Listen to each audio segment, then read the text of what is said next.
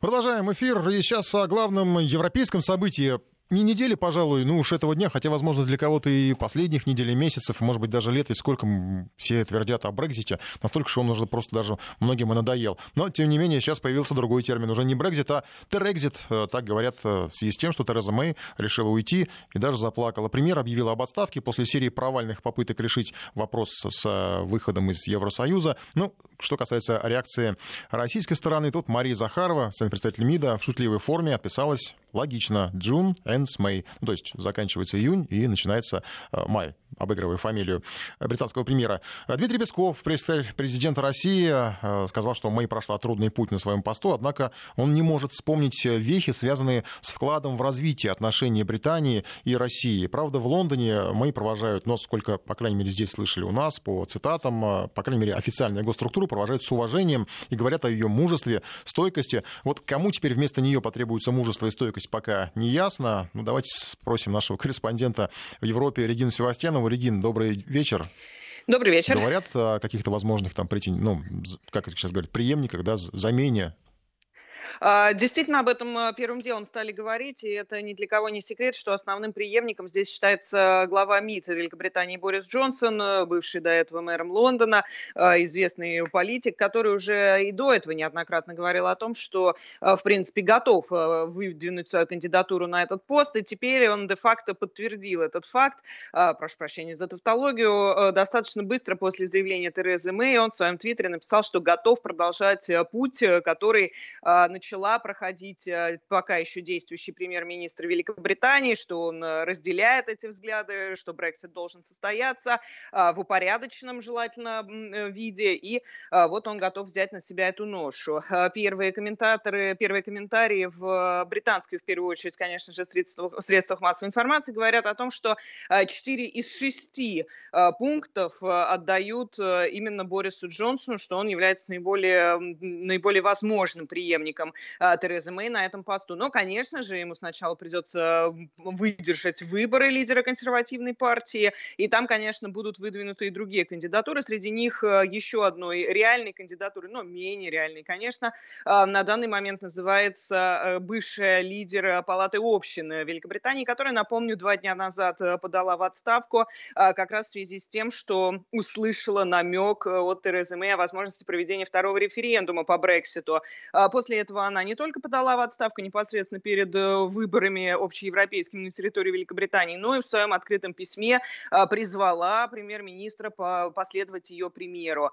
А, сейчас э, многие эксперты говорят о том, что ход, который сегодня Тереза Мэй э, сделала, был, во-первых, совершен под давлением, во-вторых, он был более чем ожидаем. А, здесь много уже таких саркастических замечаний распространилось по всей Европе, основная из которых которых сводится к тому, что достаточно очевидно, что май заканчивается в июне. Здесь, конечно, обыгрывается фамилия а, британского премьера, и что вот она не могла не подать именно в мае в отставку, чтобы это уже закончилось все. А, прозвучали комментарии не только в Великобритании, но и во всем Евросоюзе, несмотря на то, что у европейских лидеров сейчас э, все-таки другие заботы, если можно так выразиться, выборы а, в Европарламент. Они нашли время, чтобы отреагировать э, на заявление Терезы Мэй. Основная реакция сводится к тому, что ни Брюссель, ни европейские столицы не готовы пересматривать э, достигнутое э, соглашение по Брекситу. Они все ждут, э, кто станет преемником Терезы Мэй, готовы налаживать с ним контакты и мосты, но тем не менее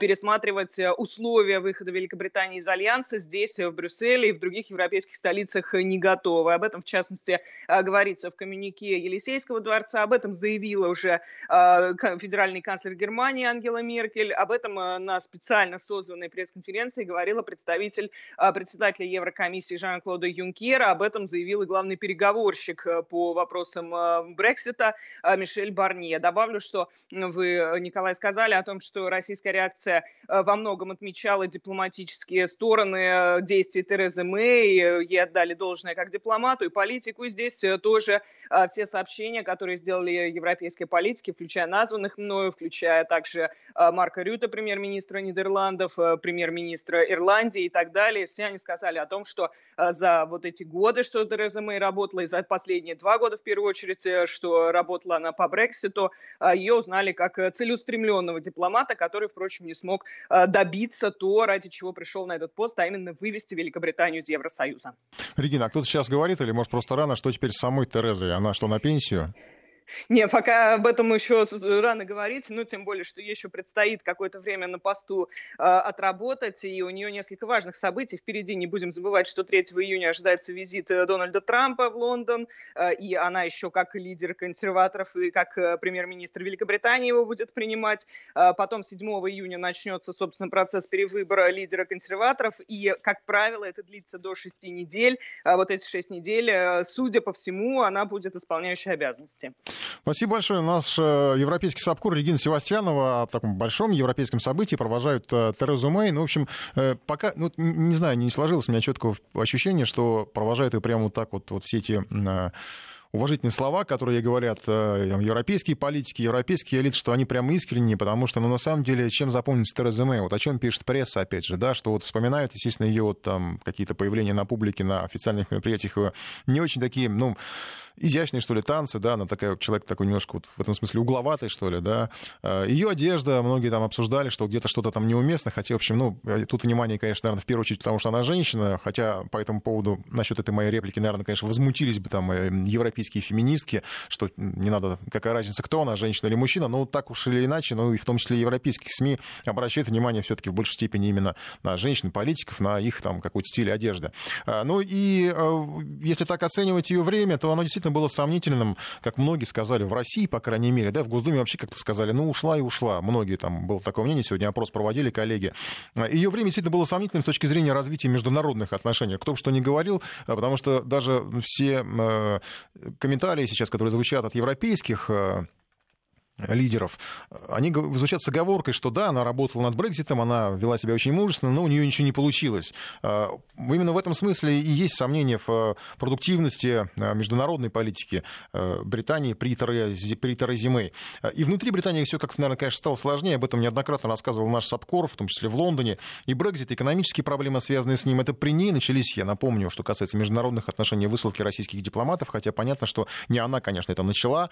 И вот все-таки первую-то э, пулю выпустили в Соединенные Штаты. Это при ней устроили такую непонятную историю с новичком, с Крипалями, э, которую достают при каждом удобном случае. И на неделе, кстати, ну, нельзя не вспомнить одно из событий тоже, э, что Скрипаль объявился, оказывается. История там совсем непонятная. Его племянница рассказала о регулярных звонках дяди, даже устраивала пресс-конференцию о том, что якобы Сергей Скрипаль использует одноразовые телефоны, его перевозят с места на место, о том, что у него установлено в горле после лечения что-то вроде катетера.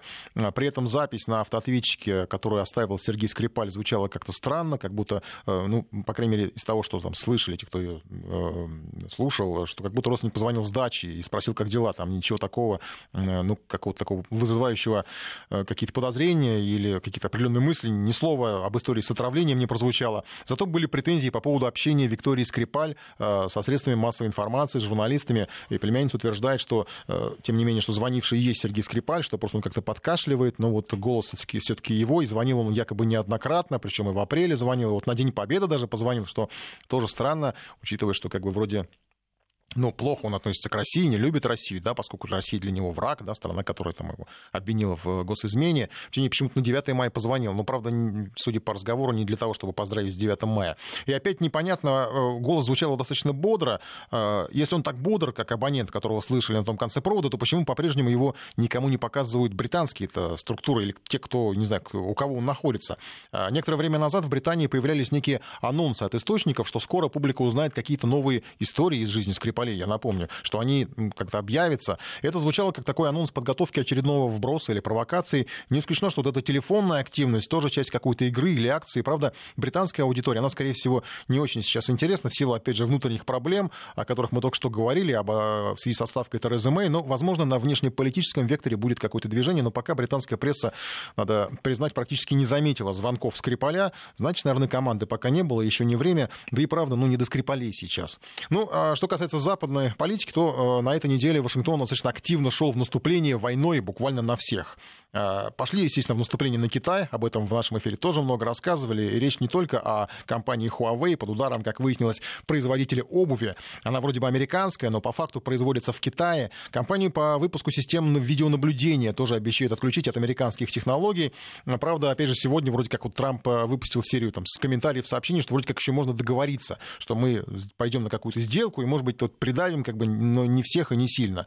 Параллельно Вашингтон давит на Турцию за почти сбывшиеся планы купить российские ракетные системы С-400. Анкаре даже выставили ультиматум, опять же, буквально на днях, Э, в качестве наказания обещают все те же санкции, правда, непонятно по отношению к Турции, какие они могут быть. Э, ну, допустим, вот угрожают не продать свои самолеты, и тут так в случае с китайскими ботинками еще не ясно, кому будет хуже, американским производителям или тем, кого вот так вот наказывают, потому что э, по факту получается, что это США не получат денег за продажу, за продажу Турции американских истребителей. Турция же вполне может найти им замену на рынке, хотя, ну, это военным, наверное, обозревателям виднее, там, что там на рынке можно найти. Хотя понятно, что для стран НАТО это, конечно, очень болезненная история, страна Альянса покупает оружие у страны, против которой этот альянс создан, то есть у России. А НАТО на неделе напомнил о своем болезненном отношении к Крыму, зачем-то потребовал вывода российских войск с полуострова, прекрасно понимая, наверное, каким будет ответ. Я даже сейчас не буду цитировать все эти ответы, они все ну, вполне логичные и предсказуемые.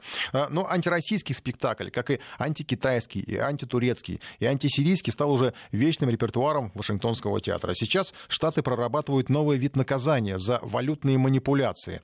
Страны, которые, по мнению Вашингтона, искусственно занижают стоимость национальных валют, должны понести кару. На самом деле это санкции против стран, которые пытаются слезть с долларовой зависимости. А что бы ни говорили по поводу вечности доллара, ну, это вполне возможно в разной, наверное, степени. И к этому многие идут. Россия, например, нарастила закупки золота. И это вызвало серьезные волнения в США. Об этом писала, опять же, на неделе пресса, как такую теорию заговора, что Россия что-то придумала, поэтому покупает золото. Ну и тут же появляется инициатива от Вашингтона насчет валютных манипуляций. Получается, что не долларовые государства должны зависеть от доллара. И это в какой-то мере залог экономического успеха США. Доллар должны потреблять в любом виде, все в виде кредитов, помощи, разумеется, не бесплатные, взаиморасчетов. Если этого не будет, у доллара начнутся проблемы. И поэтому непослушным санкция и вечная изоляция. Ну, а потом Виктория Нуланд, о которой тоже тут э, на неделе упоминали, удивляется, почему ее внесли в черный список России и не дают визу. Нуланд, раздававшая печеньки на Майдане, собиралась приехать к нам, чтобы принять участие в некой закрытой конференции. Ну, а визит американских политиков и правозащитников традиционно преследует цель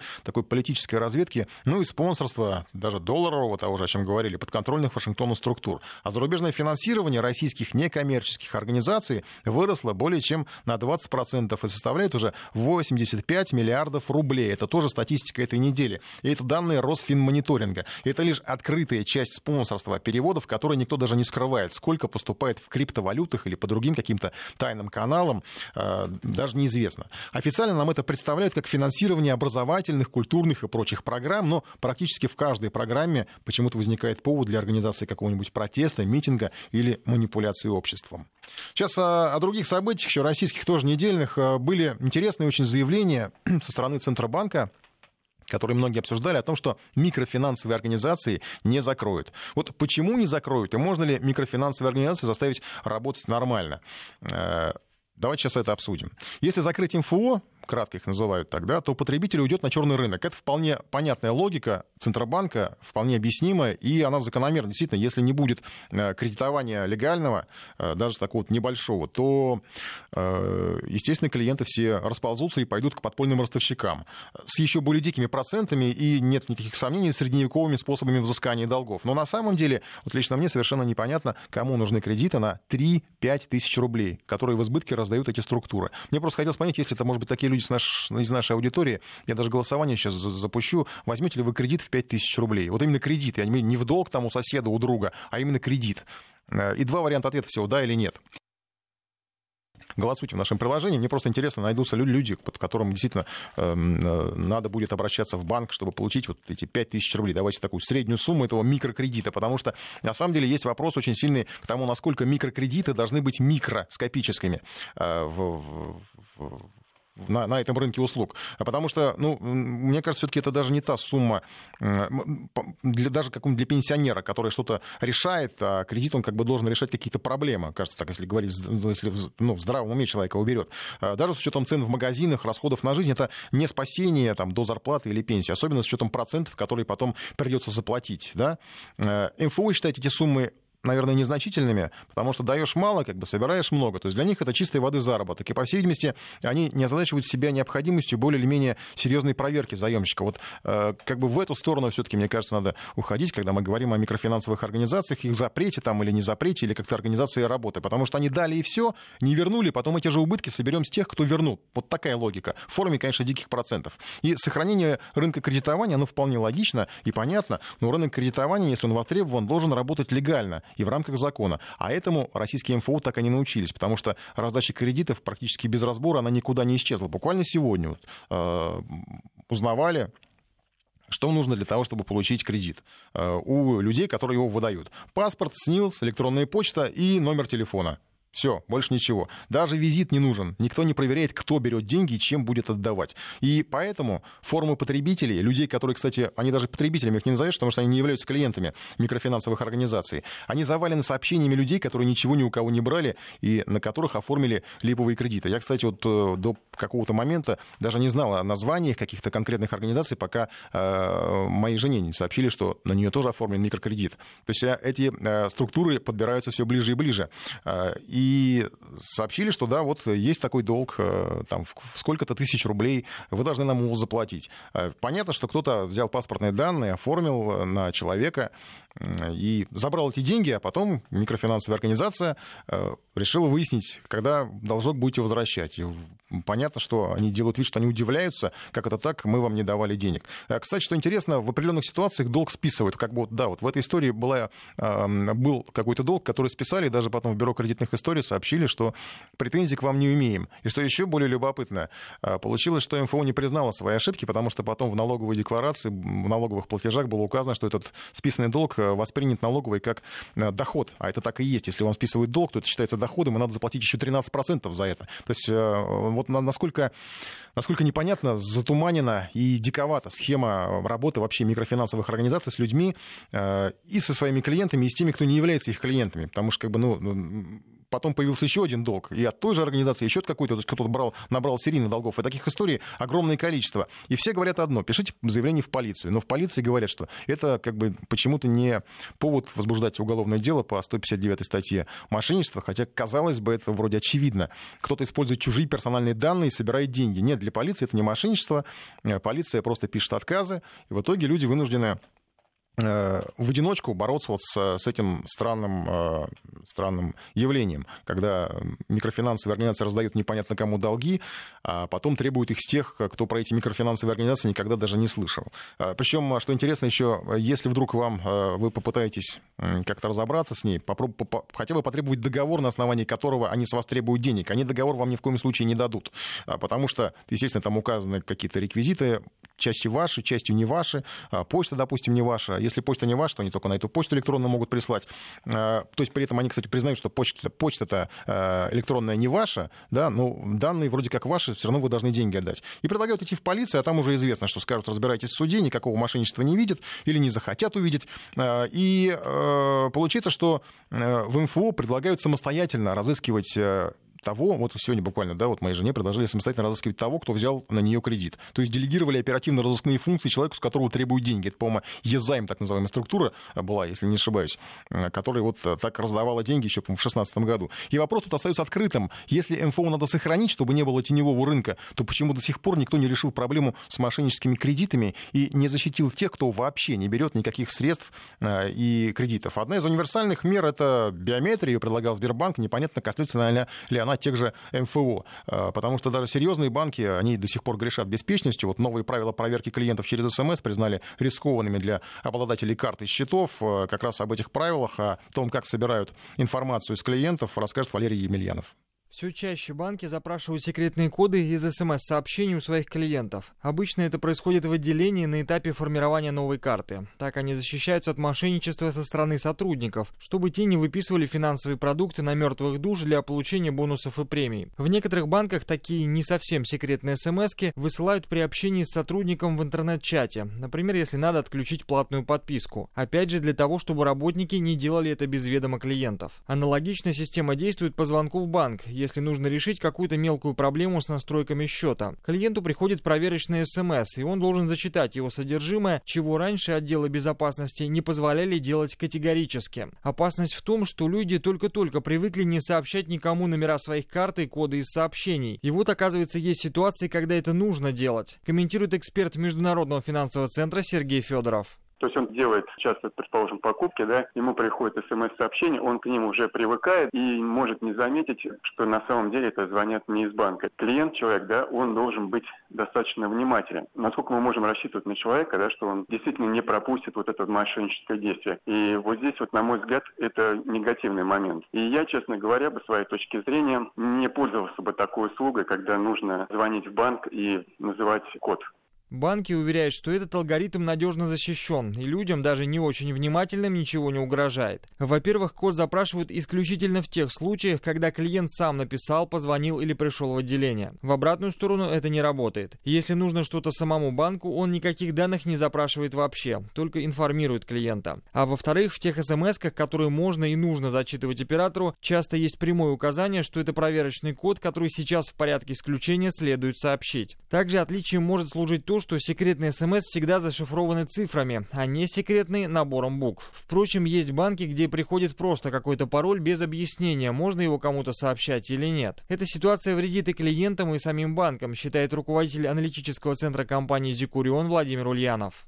Конечно, это небезопасно. Более того, вот э, подобные средства удаленного подтверждения личности, они, безусловно, небезопасны. Как, например, там кодовое слово по телефону говорить. Это не всегда удобно бывает, тем более, когда в каком-то общественном месте находишься. Понятное дело, что кто-то может подслушать, и в том числе и злоумышленники. Поэтому такие вещи, которые по телефону, аутентификация, это, безусловно, ну, проблему создает. В последние годы техника манипуляций с картами достигла совершенства. За счет IP-телефонии мошенники умеют звонить с любых номеров. Официальные линии банка, из налоговой, службы судебных приставов или местной администрации. А средства социальной инженерии позволяют прямо или косвенно получить все данные, необходимые для взлома счетов. И если раньше, когда сервисы банка были привязаны к компьютеру, а коды приходили на телефон, сделать это было сложно, то сегодня, в эпоху смартфонов и мобильных приложений, мошенничество процветает, добавляет Владимир Ульянов точки зрения безопасности это, да, относительно безопасно, потому что предполагается, что одновременно узнать логин, пароль и завладеть телефоном злоумышленник не может. А сейчас, когда очень много операций проводится с одного смартфона, когда а, пользователь со смартфона осуществляет устройство, и туда же приходит смс с одноразовым паролем, но это небезопасно. Если программа шпиона, она заведется на смартфоне, фактически все, она берет его под контроль и может чуть не мгновенно деньги списывать. Излишняя нагрузка на телефон в плане хранения секретных данных рано или поздно приведет к массовым проблемам, добавляют эксперты. Для личной безопасности они советуют пользоваться немного устаревшими, но пока еще актуальными средствами аутентификации, например, чеками с одноразовыми кодами, которые можно распечатать в банкомате. В некоторых банках для этих целей используют скретч-карты с набором паролей, которые также заменяют собой секретные смс -ки. Но глобально от мошенников полностью все равно не защититься. Если у человека есть карта и на ней есть деньги, то потерять их можно любым из десятков десятков способов. Скиммер на банкомате, ошибки в настройках самих банкоматов, дубликат карты, сделанной в магазине, слив данных через шлюзы платежных систем в интернете и многие-многие другие. Валерий Мильянов, Вести ФМ. Ну, касаясь темы микрофинансовых организаций, много сообщений от вас. Я сейчас почитаю некоторые, потом даже отвечу на некоторые вопросы, потому что, ну, как, э, наверное, вы поняли, я все-таки в какой-то степени в теме вот этой совершенно этих диких ситуаций. А, пишет, кстати, нам э, слушатель, что э, МФО даем взаймы каким-то образом на мои паспортные данные, выдали кому-то кредит на 15 тысяч рублей, и уже 32 тысячи рублей к возврату, передали долг для взыскания в Самару, шлют письма, подпись Юрий. Я вам очень сочувствую, Юрий. Скорее всего, вам придется разбираться в суде. А, и тут как бы даже спрашивают, что сейчас эти карты кредитные раздают всем, и все, у которых льготный период, несколько месяцев, как еще МФО выживают, непонятно. На самом деле все понятно. Карты выдают кредитные, нормальные банки, они хотя бы... Смо... Это был такой раньше период, когда выдавали буквально вслепую, бросали в почтовые ящики. Сейчас уже от этого отказались, потому что большой процент 100% невозврата. И дикость истории в том, я же не против ни кредитных карт, ни самих даже МФО, вы просто работаете нормально. Вы посмотрите в глаза человеку, которому вы выдаете деньги, а МФО выдают, не смотря в глаза. Просто они, кто-то присылает им какой-то скан паспорта, чего-то скан паспорта, выдает им номер СНИЛС, все, и они выдают деньги. Э, чьи это данные, ну, вот по тем совершенно дикому количеству историй, э, о которых я знаю, пострадавших, людей, которые вообще в жизни не слышали про эти МФО. Э, эта схема, она до сих пор работает каким-то диким, совершенно непонятным образом. И вот э, кто-то мне пишет, что э, какой-то бред вы несете, почему нельзя послать МФО, и пусть они в суд идут. А я вам сейчас объясню, почему нельзя их послать, и почему они в суд. Они пойдут в суд, конечно же, когда у вас там набежит какая-то максимально возможная сумма. Вы, возможно, даже не узнаете о том, что прошел процесс. Он часто проходит без участия ответчика, а вы в данном случае будете ответчиком. Э, он пройдет, э, будет постановление взыскать, потому что МФО-то, они же честные, оказывается, да, они работают нормально, они представят ваши паспортные данные. Есть такой человек, который э, задолжал денег, суд проштампует это дело, передаст судебным приставам, и судебные приставы в какой-то момент доберутся до вашей карточки или до вашего счета и спишут деньги, ну или придут описывать имущество, а вы потом будете доказывать, что вы у них не брали, потому что МФО не будет ни в коем случае никогда доказывать, что вы человек, который не брали у них деньги. Они просто придут и скажут, этот человек нам должен, пожалуйста, вот э, помогите нам взыскать. Никто не будет ничего доказывать. А, ситуация настолько странная с этими МФО, что вынужден человек, который про эти МФО никогда не слышал, сам собирать документы, идти в суд и доказывать, что он никогда не слышал про эти МФО. А, вот об этом я говорю. Что касается нашего вопроса, то, конечно, многие пишут сообщение, что 5 тысяч рублей никогда не взял бы в кредит. А, есть, в конце концов, кредитный карт для этого. А, ну и, кстати, тут тоже ну, вопрос такой, наверное, почему они выживают, потому что не везде эти кредитные карты есть, не везде их раздают. Кому-то нужны, кому-то вот они чем заманивают? А, кому-то нужны наличные, да, вот. И, хотя, конечно, я думаю, что вот эти 3-5 тысяч, ну, часто это нужны эти наличные людям, которые, ну, совершенно точно, если они нужны, то эти люди совершенно точно не смогут их отдать, потому что это такой уже, ну, контингент, я сейчас никого не хочу обижать, но который э, не, ну, финансово неблагополучный. Вот так, да, давайте корректно выскажемся. Возьмете ли вы в кредит 5 э, рублей? Я устраивал опрос. 6% говорят «да». То есть это люди готовы пойти в, в какую-то организацию и одолжить, и потом отдавать, может быть, даже несколько лет. И, конечно, большинство, 94% э, говорят, что нет, ни при каких обстоятельствах. Я завершаю голосование. У нас еще есть несколько тем, чтобы обсудить. Видимо, к теме МФО, она тоже такая вечная, будем еще возвращаться. Я просто не могу не напомнить про Другую историю, она, правда, касается только столицы, э, на неделе, которая произошла. Это два крупных сбоя в метро. Э, сбой на Большой кольцевой линии был 21 мая вечером. В тоннеле между станциями э, встали три поезда с пассажирами, которые прождали в ожидании эвакуации больше трех часов. Людей эвакуировали на других составах. Ну и среди возможных причин аварии назвали неисправность контактного рельса и ток приемника поезда. Ну и буквально, может быть, даже об этом мы бы и не говорили, я бы не говорил, если буквально через два дня еще один сбой уже между станциями Отрадная и Алтуфьева сломался состав, э, и на этот раз проблему устранили раньше, там обошлось без трехчасового ожидания. Но что неприятно, по рассказам пассажиров, в районе аварии тут же взлетели цены на э, такси. Некоторые водители отказывались принимать электронные заказы, через приложение везли только э, за наличные и в агрегаторах, э, там, где можно было заказать, в этих приложениях, тарифы тут же были подняты. Как обычно объясняют представители компании, почему взлетают тарифы. Потому что цены регулируют не они, цены регулирует робот. Он видит, что есть спрос и повышает расценки. Для водителей это, конечно, самый хлебный момент в таких ситуациях. Тарифы повышаются в 3-4 раза. И вопрос, наверное, не в том, не может ли робот не, робот не наживаться хотя бы в таких экстренных ситуациях э, понятно, что вроде бы это не смертельная опасность, не теракт такой, не природное бедствие. Э, хотя, если подумать, роботу, наверное, все равно, если, не дай бог, случится что-то худшее, чем поломка состава. Этот же робот так и будет собирать деньги с тех, кто хочет куда-то уехать. А что касается метро, то по итогам последнего инцидента производитель состава заплатит по полутора миллионный штраф, потому что поезд был на гарантии. А вот пассажирам, конечно, никто ничего не заплатит. Это такие издержки большого города, где никто ничего не гарантирует. Даже вы свое собственное время не можете э, быть уверены в том, что э, оно будет расходовано так, как вы запланировали. И еще немножко про транспорт, уже немножко в другом приложении. Э, это обещание, предложение охотиться на автомобили пьяных водителей. По крайней мере, взять их под наблюдение. Тех, кого лишили прав, но продолжает кататься, будут вычислять с помощью камер наблюдения. Просто машины, на которых были пойманы пьяные, занесут в такую специальную базу данных. Мы уже сегодня начали рассказывать об этой теме. Будет у нас голосование, интерактив, обсудим Хорошо это или плохо? Как это все будет происходить, вот эта охота, узнал наш корреспондент Сергей Гололобов.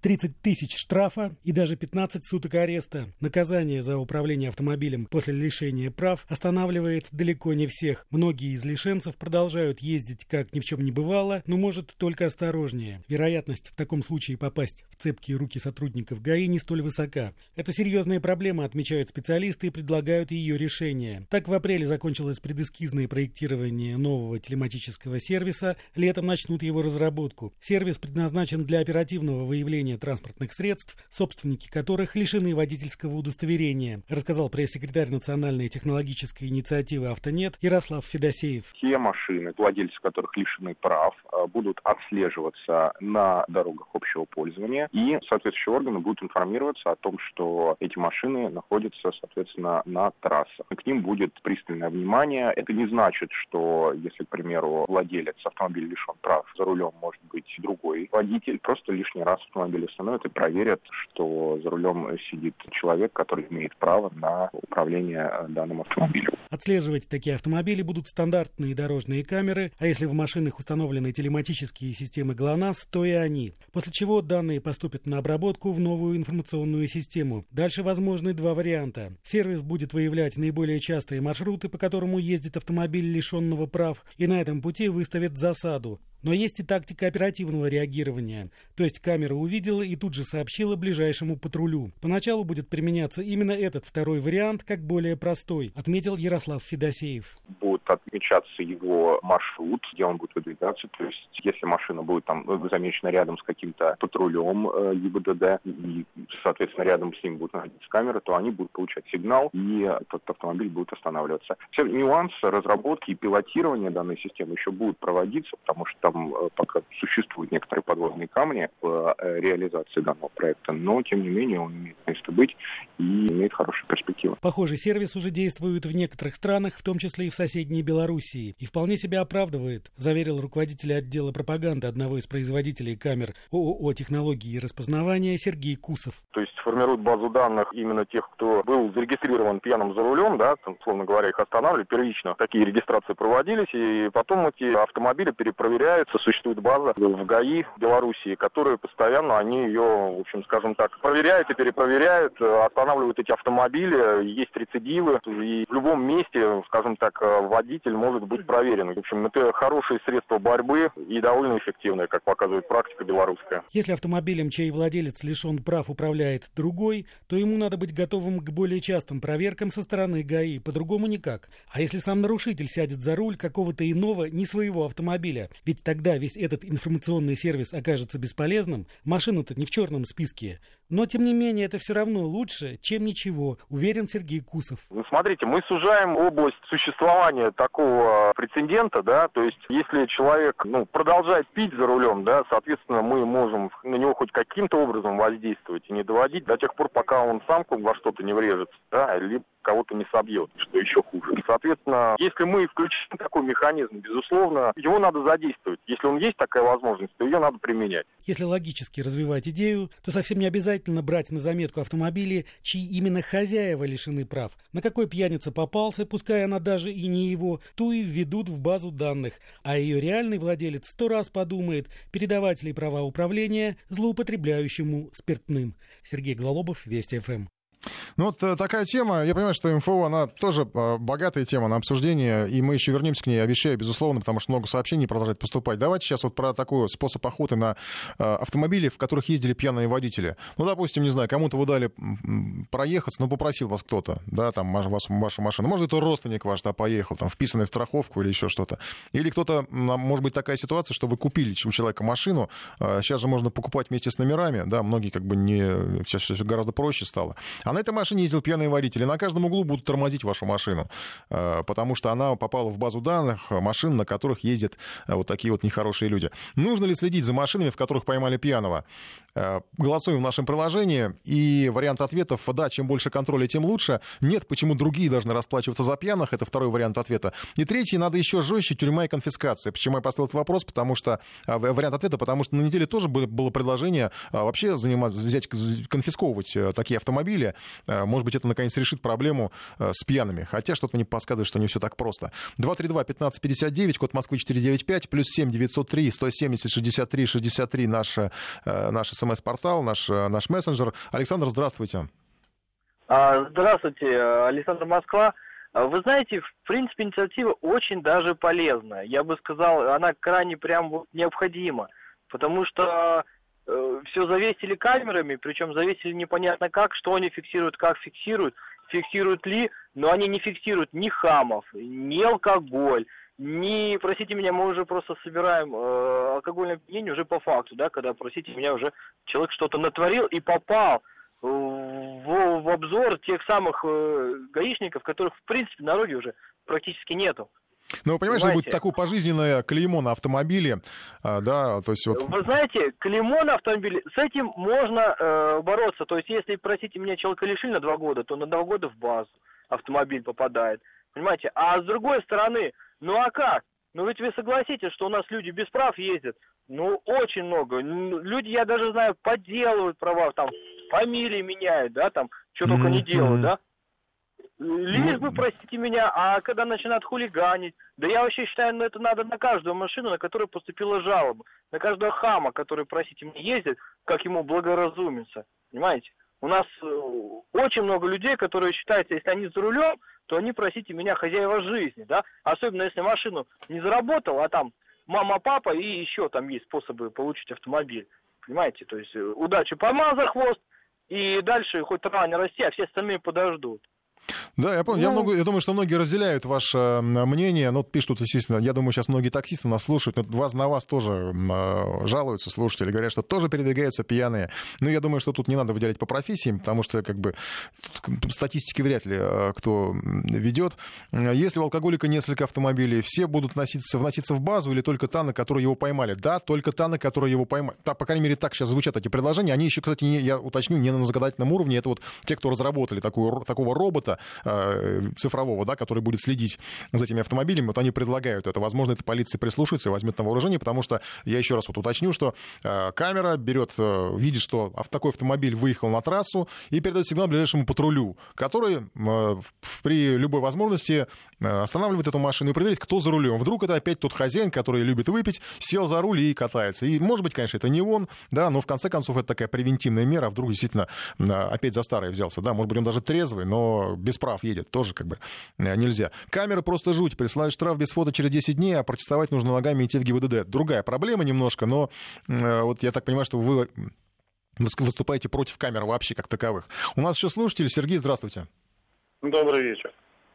Ну, я считаю, что любая борьба с пьянством за рулем имеет положительные моменты, Давайте не будем забывать, что в некоторых странах Европы, таких как в Испании, пьяный за рулем направляется по изъятии справ в психиатрическую лечебницу на, на тестирование, является ли он меняемым человеком, чтобы ему после определенного периода отдать эти права обратно.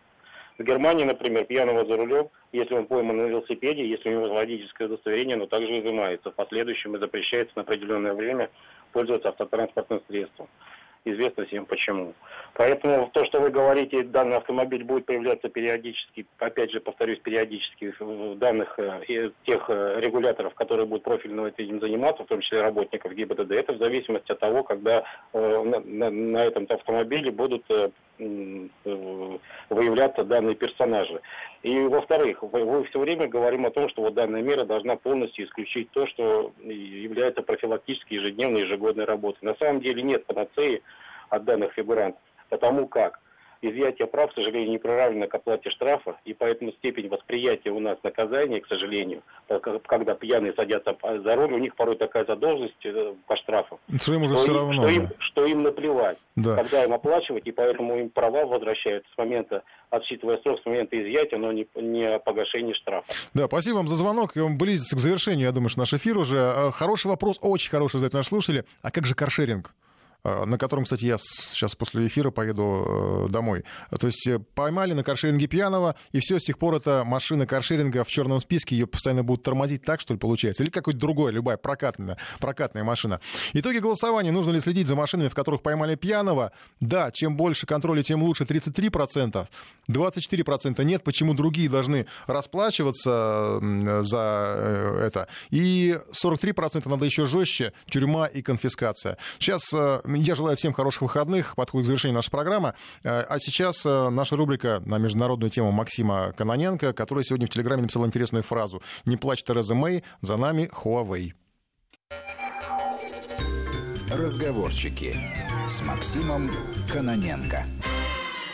Однажды президент Соединенных Штатов Америки Дональд Трамп проснулся в спальне Белого дома. Стояла звенящая тишина. Президент сел на кровати и совершил два привычных движения. Во-первых, включил свет, а во-вторых, включил телевизор. Ничего не произошло. Телевизор и свет не включились. «Не понял», – пробормотал Дональд Трамп. «Это что это?» Президент встал, набросил халат, вышел из спальни и пошел по коридорам Белого дома. «А где все?» – спрашивал он у стен и дверей.